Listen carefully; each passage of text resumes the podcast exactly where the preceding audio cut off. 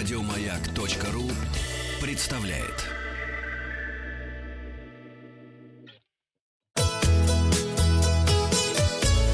Роза ветров. Здравствуйте, у микрофона Павел Картаев. Вы слушаете обзор новостей в сфере туризма. Новости короткой строкой. Петергоф отменил осенний праздник фонтанов. Жаль. Власти Петербурга надеются на возобновление работы туротрасли города в августе. Запуск туристического маршрута «Золотое кольцо Сибири» перенесли на сентябрь. Места для кемпингов и пикников очистят от мусора в ходе трехдневной экологической акции в Ингушетии. Хорошие новости. Горный курорт Архыз в Карачаево-Черкесии возобновил работу. А какая вода у них вкусная? Туристический кластер вдоль реки Дон планирует создать власти Воронежской области. В него будет включен дворец Альденбургских в Рамоне и Адмиралтейская набережная в Воронеже, где Петр I создал первый военно-морской флот России.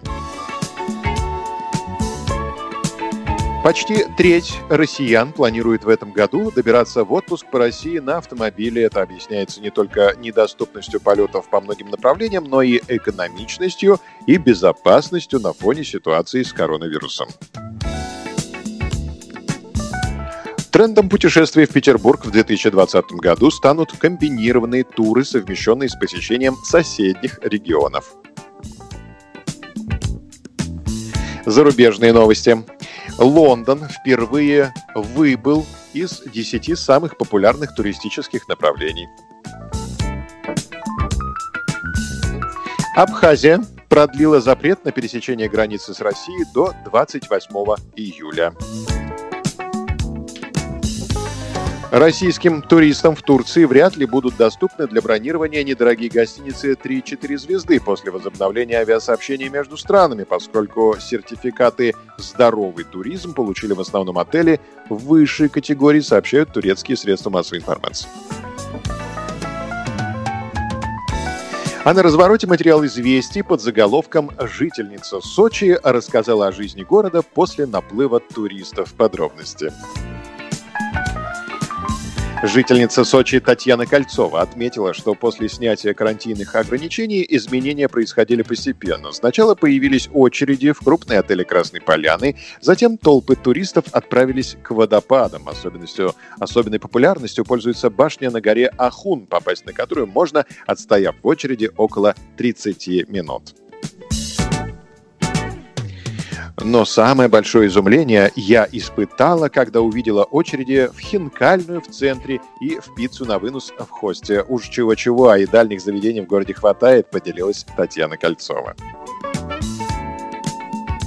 Особенно много туристов в Меретинской низменности, где местные отели снизили цены до минимальных значений, чтобы вместить как можно больше отдыхающих, а в часы пик, который наступает в самый жаркий период дня, на местных пляжах, по ее словам, можно увидеть борщ из людей. Уже поджаренные, красненькие. Татьяна Кольцова отметила, что этим летом сочинские туристы пустились во все тяжкие. Так не проходит и дня, чтобы в специальных в социальных сетях не появилось видео с пытающимися уединиться парами в кабинках для переодевания или на качелях на берегу. Стыдно так как, а?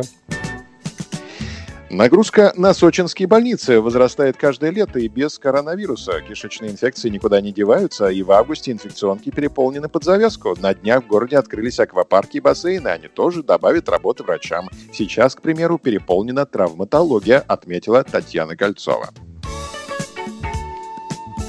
То же время Татьяна отметила, что Сочи по-прежнему ждет туристов. Она попросила людей приезжать в медицинских масках, не мусорить и вести себя прилично в общественных местах. Подписывайтесь на подкаст «Роза ветров», чтобы быть в курсе главных новостей в сфере туризма. Обзор свежей турпрессы для вас подготовил Павел Картаев. Еще больше подкастов на радиомаяк.ру